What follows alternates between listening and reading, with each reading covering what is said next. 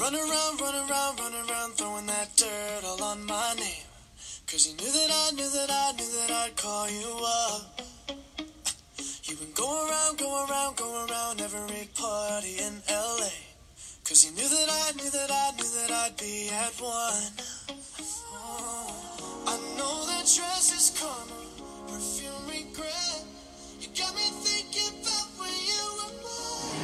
各位听友，大家好，欢迎收听阿曼达的节目《世界在你耳边》。嗯，今天呢，我们继续请到这个资深媒体人哈王小雨来跟我们聊一聊这个他的一些旅行的经历。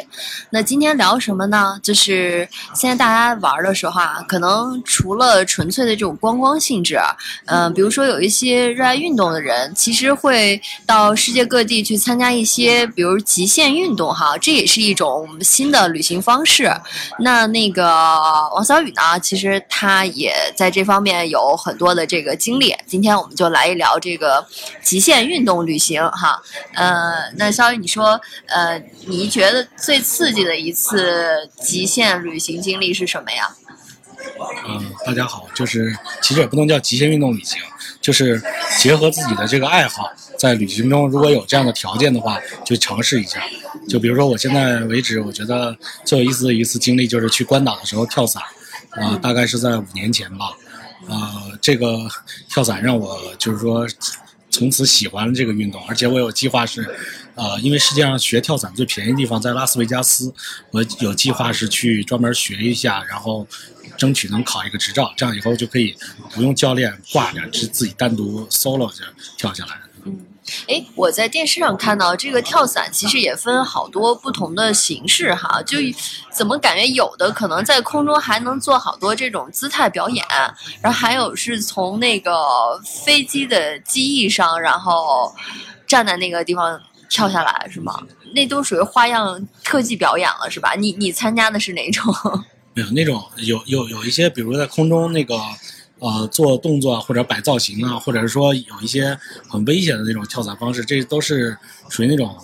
经验非常丰富这样的人才尝试，或者是呃胆子很大的那种人。但是像我们这种就是说普通人，我们想去尝试这个运动的话，就是选择最普通的方式，就是如果你没有执照，你就找一个经营跳伞公这种这种公司，跳伞服务的这种公司，然后呢，教练把你用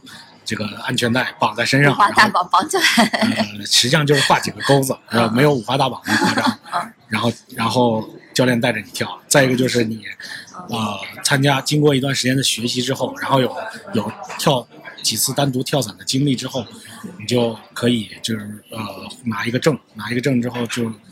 以后就是说你不光在全世界的跳伞这种公司啊、跳伞俱乐部啊，能够比较优惠的价格来跳，就跟潜水很像，就是你你呼就拿到执照以后，你的待遇就会不一样，嗯。然后你还可以单独跳，就不用教练来挂着你跳了。嗯哎，那你去那个关岛这次是第一次体验是吧？当时是怎么呃决定做的这个决定的呢？然后你是自己去的，还是跟朋友一起互相鼓励着往上冲的？因为我本身就是对这种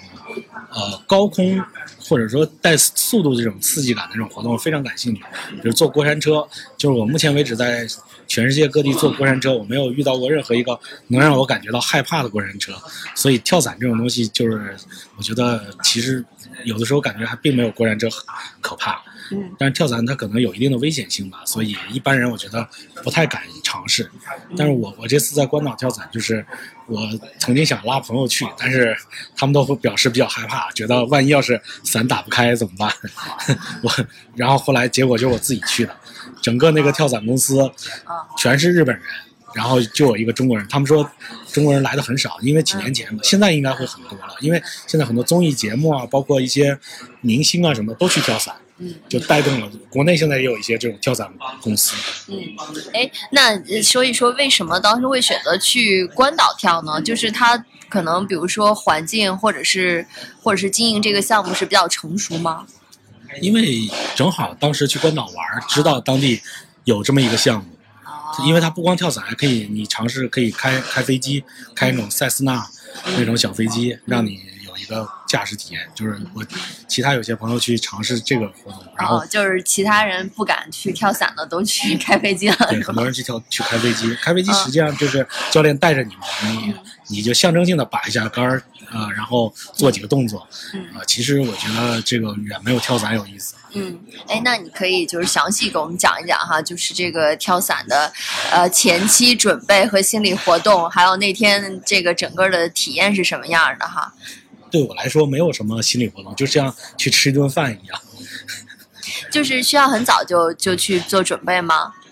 呃，其实不用，就是他他他就是要求你可能身体身体状况要综合状况要比较好，嗯，然后呢去了以后会就是呃他们会观察一下，就是包括你这个人整整个这个状态怎么样，或者是啊，就是腿有没有抖？身体啊，身体的呃腿抖其实倒不算是大问题。就比如说你，万一是你你你你要是看起来就是有那种比较严重的疾病那种的，或者是外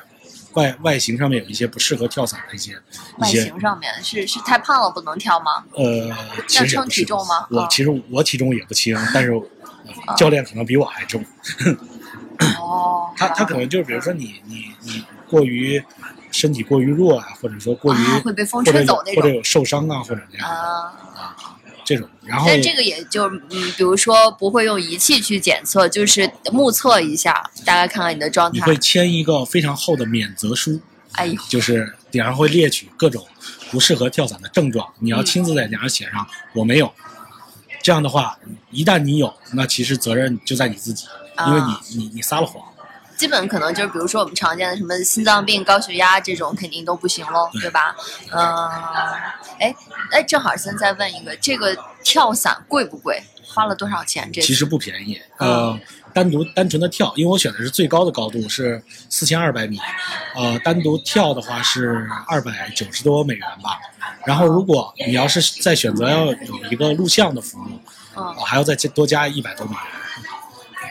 啊、当然，就是我当时是第一次跳嘛，我肯定想记录一下，因为我自己当时带了 GoPro，、嗯他们就是怎么说都不让我自己带上去。我说我绑在身上也不行，绑在手上也不行。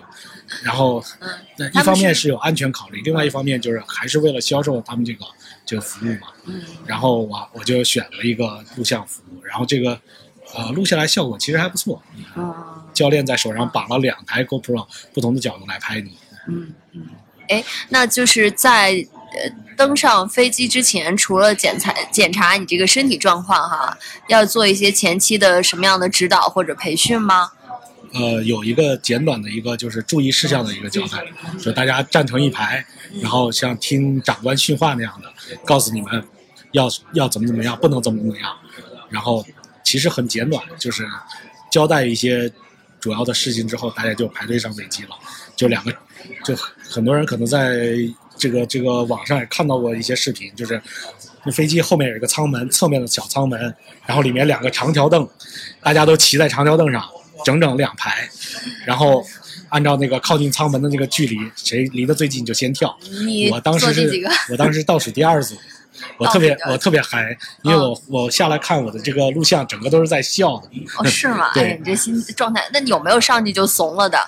呃，有我后面我后面是一个姑娘，反正看起来当时就吓得不行了，脸色都变了。但是后来跳下来之后，看她还挺挺开心的。因为我刚才还想问有没有女生的哈，就是在这个最高高度选择是有女生的啊。我们那我们那一个航飞机上面大概有一半儿是女生。哦，那还真是女生还都挺厉害，在巾帼不让须眉啊啊。对，嗯有有有有些日本有中间有个日本的女生，我跟她聊了，她她就是很喜欢，她专门跑过来跳伞。就不是头一次了对，啊。她就是很喜欢这个这个运动，因为这个这个那个时候就是几年前嘛，那个时候大家对这个运动的接受度其实不是很高，但是可能在国外就大家觉得很普遍，就跟咱们现在健身一样那种，嗯，就是一一个很正常的一个运动。哎，那你们坐的这个飞机有什么特别吗？就是普通的这种小型飞机吗？因为你对飞机很专业，你肯定考察了一下这什么机型吧？呃，这个东西没得选，因为嗯适合跳伞的飞机，除了那种呃专业的大型的那种运输机带后舱后舱门或者后侧舱门的之外，这种民用的实际上就呃就那么几种。就是我我们用的是一种澳洲产的一种小飞机，就是带侧侧舱门，然后是单发的螺旋桨，它螺旋桨是在正前方中央的，然后是上呃上单翼，上单翼有个好处呢，就是那个就是你你你跳的时候，你后舱门跳跳下去的时候，不会挂在飞机机翼上是吗？呃，就是相对来说安全系数高一些。它它那个机型是特别适合跳伞的，因为嗯很多专业的跳伞俱乐部都都选用那款。哎，那这个首先得穿戴装备对吧？这个是在地面进行的，还是到了飞机上再穿呢？飞机飞机里面空间很小，大家都嗯上去就老老实实坐着了。嗯就是在地面上，就实际上就是很简单，就连体服，嗯然后那个一个伞包非常重的一个呃伞包，但是这个呃伞包其实是教练在穿着，他把你挂在身上，但是我掂了一下，那个伞包真的非常沉，嗯，然后你你跟教练之间就是整个有有大概至少有四个扣环扣到一起，啊，就是教练其实背着伞包，然后呢，那个把衣服扣在伞包上，然后你是扣在教练的身上。我嗯。我我等于身上绑了一个，就是相当于一个保保险保险带，是一个呃综合的那种挂扣挂扣的那个装置，就是整个把我这个人完整的包在教练身上，就相当于那种。哎，这在地面上就完成了。然后，那你们就像连体婴儿一样的呃走上了飞机。不是，就是上飞机是单独上，嗯但是大家按照顺序上去之后，嗯教练会在飞机上把这个扣扣好。嗯嗯。呃，那一个飞机大概你刚才讲了是多少人？嗯、大概我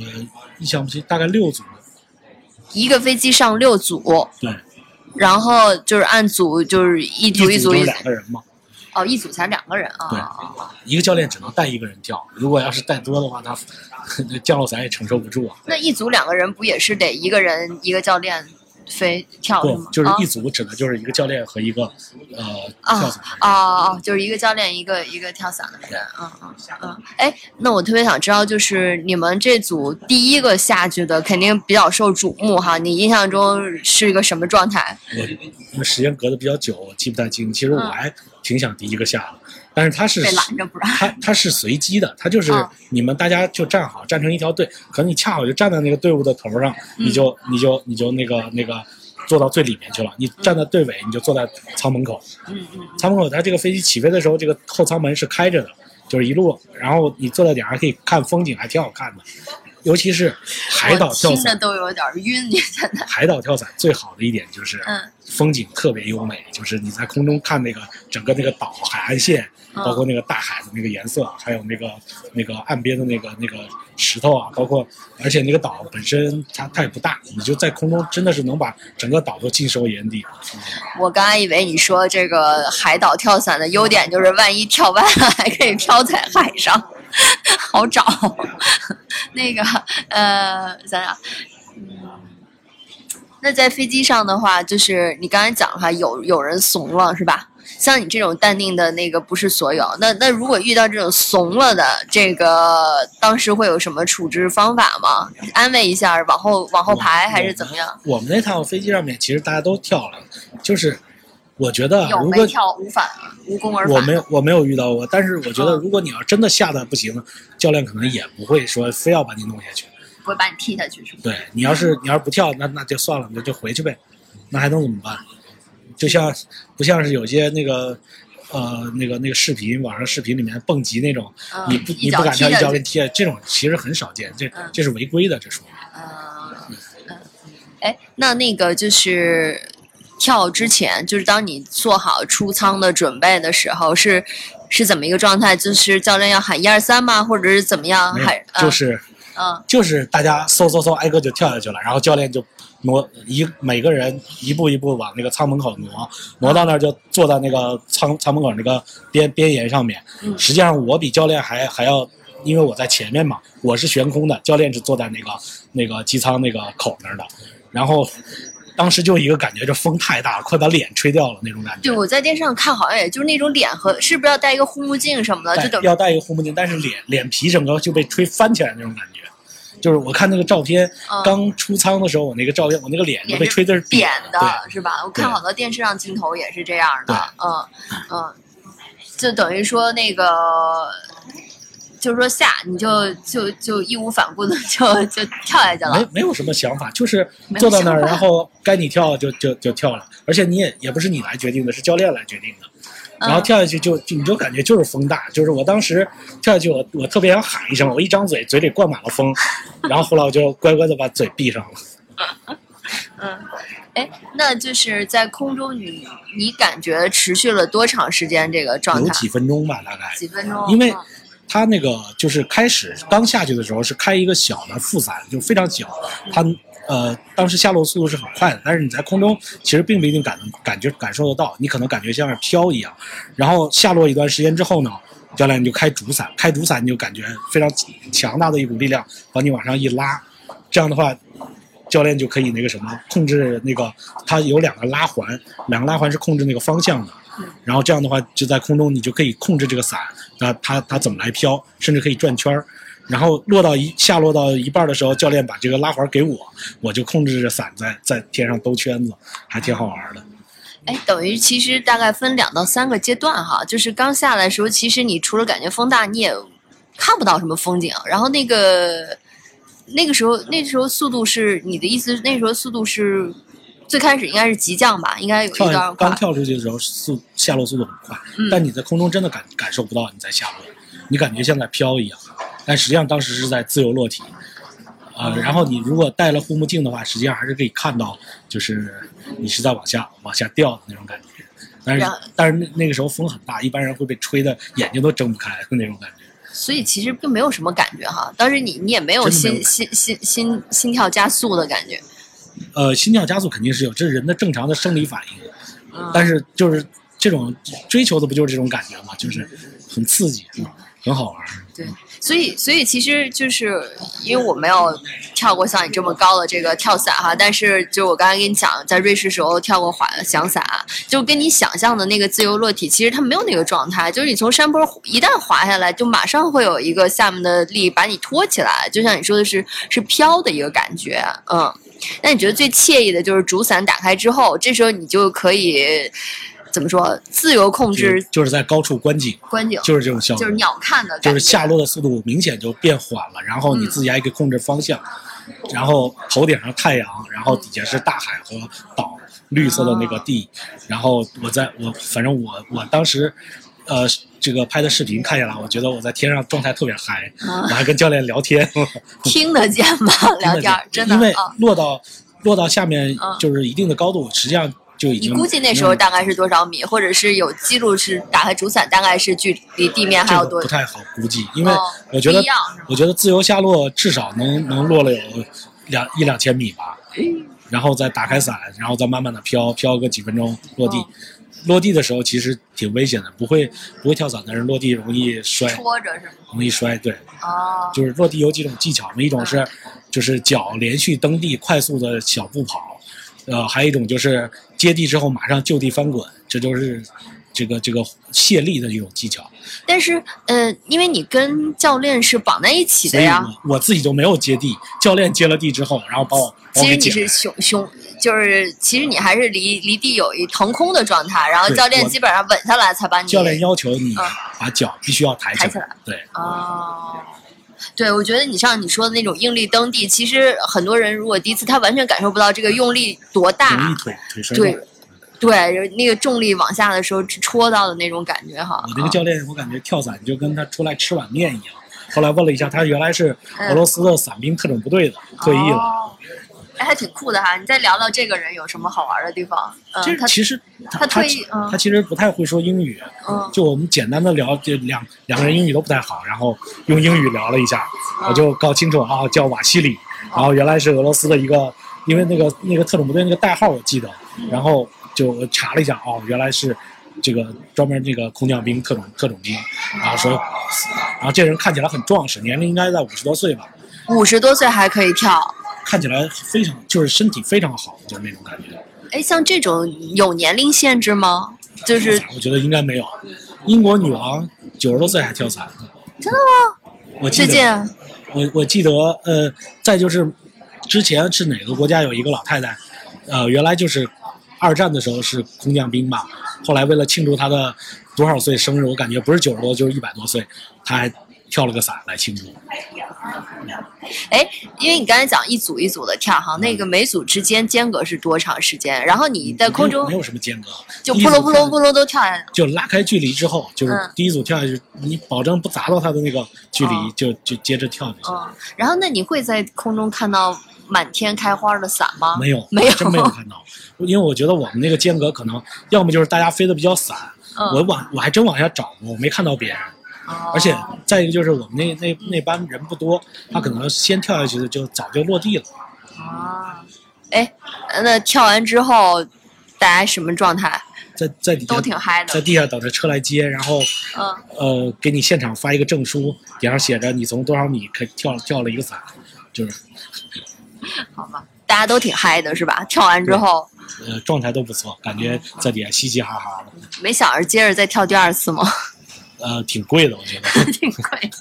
要不然就直接跳了是吧？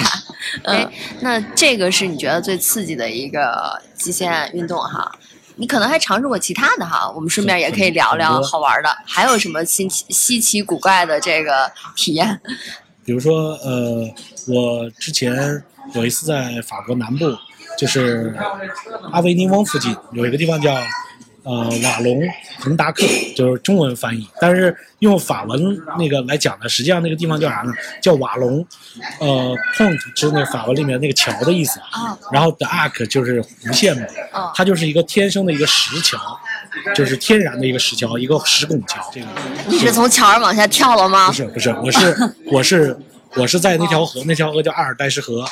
它因为法国的这个皮划艇的这个运动非常流行，它那个沿着河有很多那种皮划艇俱乐部，还有小店，就是你只要跟他们联系好，打个电话，然后从阿维尼翁坐个公交车过去，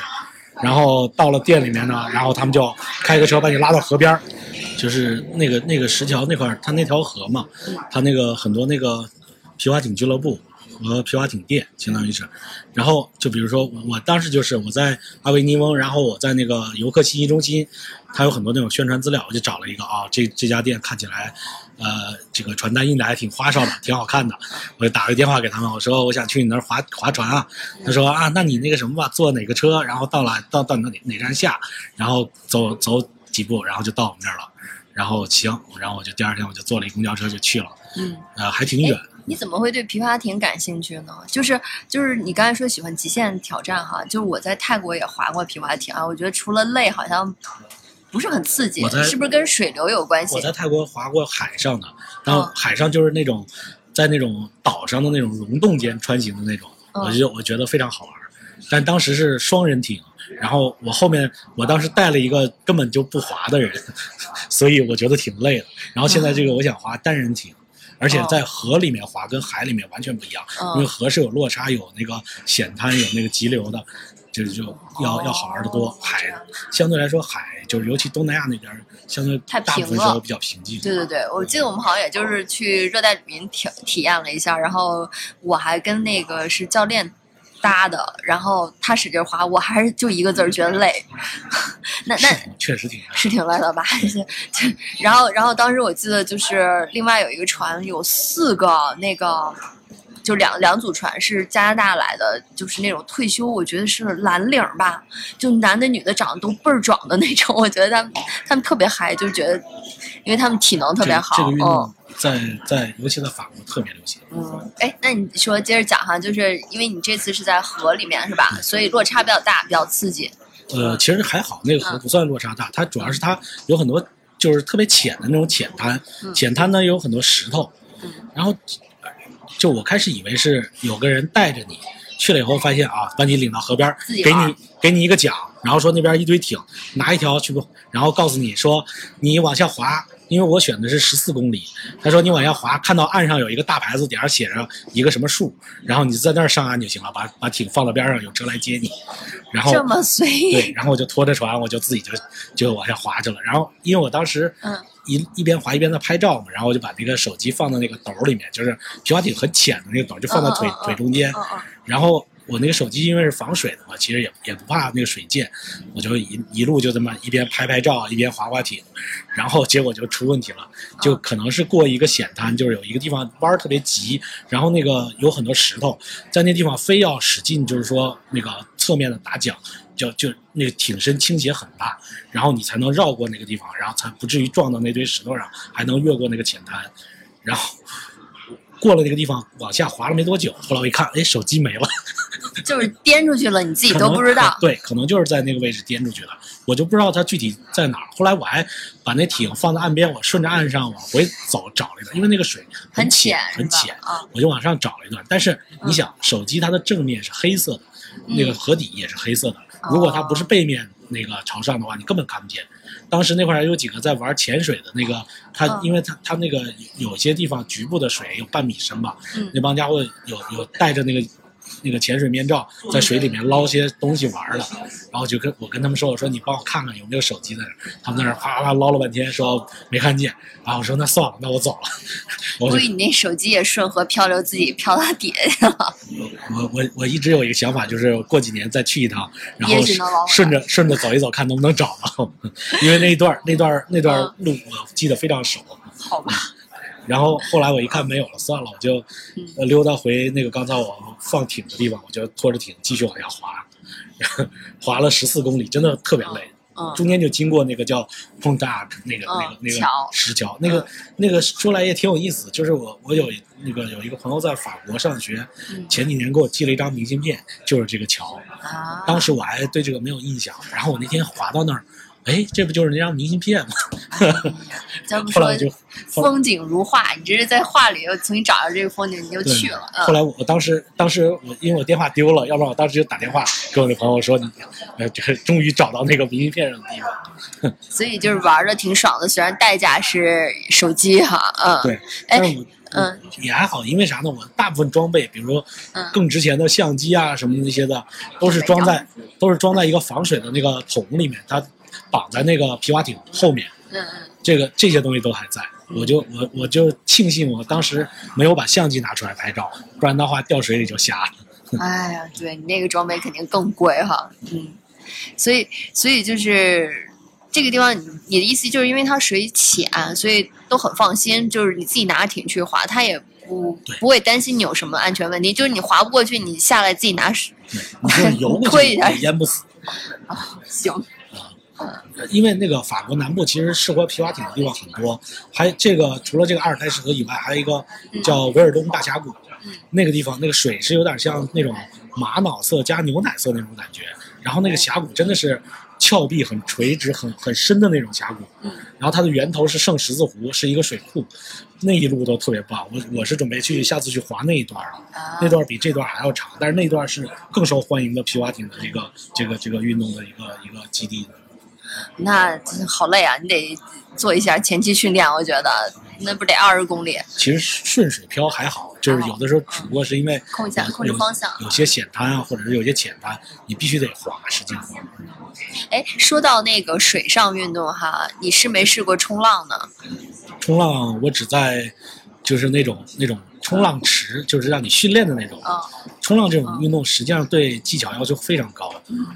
我我我其实我我如果到了海边，我宁可去潜水，我我不愿意去冲浪，为什么？因为嗯冲浪我觉得我在短期内想学会它应该挺难的，但是潜水相对来说，呃，第一个是我本我本身很喜欢海洋生物，再一个就是很喜欢潜水那种感觉。对对对，哎，那那我分享一个哈，就是我在巴厘岛冲浪了一次体验课，当时也是本着来都来了的想法，然后当时那个导游就告诫我们说，你们不要看那些老外冲得很好，这也是适合冲浪的一个地方，他们是从小玩的。结果我们第二天有一天就是没有事儿嘛，然后大家都很无聊，在酒店里面，我想我来都来了，然后就就去两小时体验，然后。就是教练讲了很多次，我就不停的摔下来，不停的摔下来，然后，然后后来那个他有一个助教嘛，然后开始大家都是自己要拉着那个板子往水里走，我实在拉不动了，我真的觉得。当时感觉大海的阻力威力特别大，然后最后他就说你趴在板子上，他给我拖到那个水深处，然后自己再冲回来。但每次都站不起来。然后关键是我还留下了伤残，就是就是膝盖被磕了。当时就是呃，因为那个教练他觉得我可能起不来哈，他就说我教你，可能你是一个更他认为更简单的方式，就是你的后腿不直接站起来，你先跪着。结果没想到我虽然跪是跪了，但是马上就跌在水里面，等于说那个膝盖碰地嘛，然后就就就就就蹭掉了，现在还有印儿呢。然后然后还有就是那个尾骨也摔了一下，然后当时晚上回去，我觉得蹲的时候都特别疼，但是就是在两小时最后的一次，就是教练说 last try 的时候，终于站在板上站了一秒钟。然后我很同意你那个感受，我下次宁肯潜水我也不不冲了，我就是这种就是趁摔得起玩一次的这种感觉。这种运动真的是，嗯，就是你除非是从小玩，半路出家学，非常，你可能会平衡会掌握的比较好，但是在这种海上，真的就是很多时候不是由你的意志说了算的，对，它完全不是一个平的地面啊，嗯，而且你还不断的你要你要动，这个对腰腹力量、对你的平衡感、对你整体的你的体力，嗯，考验非常大。我觉得还有勇气，就是你摔完一次，你还敢不敢再摔第二次？这个个人爱好哈，就是你你要选择让你自己愉悦的一种极限方式，你你去体验哈，也不是光去承受痛苦的，嗯这个跟那个滑雪一样，就是爱的人爱死，嗯，然后就学起来学起来呢也没那么简单。喜欢冲浪的人真的是就恨不得天天泡在海里。对我看人家在那这就像浪里白条一样那种，真是很很自由的那种感觉哈。去年十二月在嗯在加州那个就是洛杉矶圣莫尼卡海滩，嗯十二月份其实天挺凉的，那里海里面照样一堆冲浪的人，就是穿着那个厚的那种冲浪服，嗯然后就就一次次抱着板子冲到海水里面，然后再冲上来。我我站在顶上那个堤那个堤岸上面看，就觉得挺有意思，但是我自己不会去尝试。你知道后面有一事儿多逗吗？就是当时不是抹了很厚的那个呃防晒伤的油嘛，然后结果真的效果很好哎，第二天就皮肤很润，而且一点儿没有晒黑。然后我发了微朋友圈之后，有很多女生问够 平时能不能用这种？啊，就但真是专门为冲浪准备。对对对，但它那个真的像油彩一样，你不可能平时用，就抹上脸上是白的，就是你最后洗都洗不掉的那种。它实际上是一种物理隔离。有可能对，但是就是护肤效果真的很好。哎，那今天我们聊了这个极限运动哈，然后可以稍微再补充一一点哈，就是你刚才说的这个跳伞之后是可以拿证书的，对吧？对拿一个资质，你但这个需需要比如说要经过多少课程的学习，或者是你要嗯测试你到什么状态你才能证书是这样的，就是嗯你跳了每个每个跳伞公司都会给你一个证书，证明你在这儿跳过。嗯，这相当于是一个就是营业性质的嘛，嗯就是跳完给你一个那个那个相当于开个收据嘛。嗯然后还有一种就是你必须要系统的学习理论课、实践课，学呃至少一个礼拜吧。我我目前所了解的情况就是在拉斯维加斯至少一个礼拜，然后还要考核，最后合格之后给你一个初级的跳伞证书，它也是分好几级的，跟跳跟那个潜水是一样的。嗯，然后什么级别你可以跳什么样的难度的，这样的就是，但是你只要拿到这个专业的跳伞证书，你就有一不用跟教练绑一块儿了，对是吗？我嗯，我有一个朋友就是有就是可以自己跳，我天天看到在 Instagram Instagram 上面发跳伞的各种视频和照片，我还觉得挺嗨的，所以我嗯我反正我计划就应该就是计划这这两年嗯，专门去学一下。那这个什么地方学会比较好呢？比如你计划去哪儿就是学？目前我查就是拉斯维加斯是最好的，啊便宜主要是。哦，那拉斯维加斯那等于就不是在海上了，就是沙漠里沙漠里面对的啊。那一定要定位准啊，万一跳歪了怎么出来？，其实无所谓，因为在海在海上跳也不是跳到海里啊，也是跳到路上，嗯那个大概费用是多少？你查了吗？可能总共加起来不超过三千美元吧，就可以就可以就是包括课程，包括呃多少次的试跳，包括那个练习这些加到一起，这已经算是非常，而且最最好的一个一点是你拿到证书以后，你以后跳伞就能省很多钱，啊，还有优惠是吗？不是就是你你是专业人士，就啊，跟潜你就不需要教练的雇佣教练的钱了。就跟潜水一样。嗯就是你是专业人士，他们就给你一个专业人士的一个，就相当于常客价，类似于那样的。哦，哎，那好，这样的话就是，如果你去拉斯维加斯真的学了以后，可以跟我们听友再分享一个更深度的这种跳伞体验经历哈。嗯，那这期节目呢，就时间差不多了，我们聊到这里啊、那个谢谢王笑宇啊，那我们下次节目再见。好再见。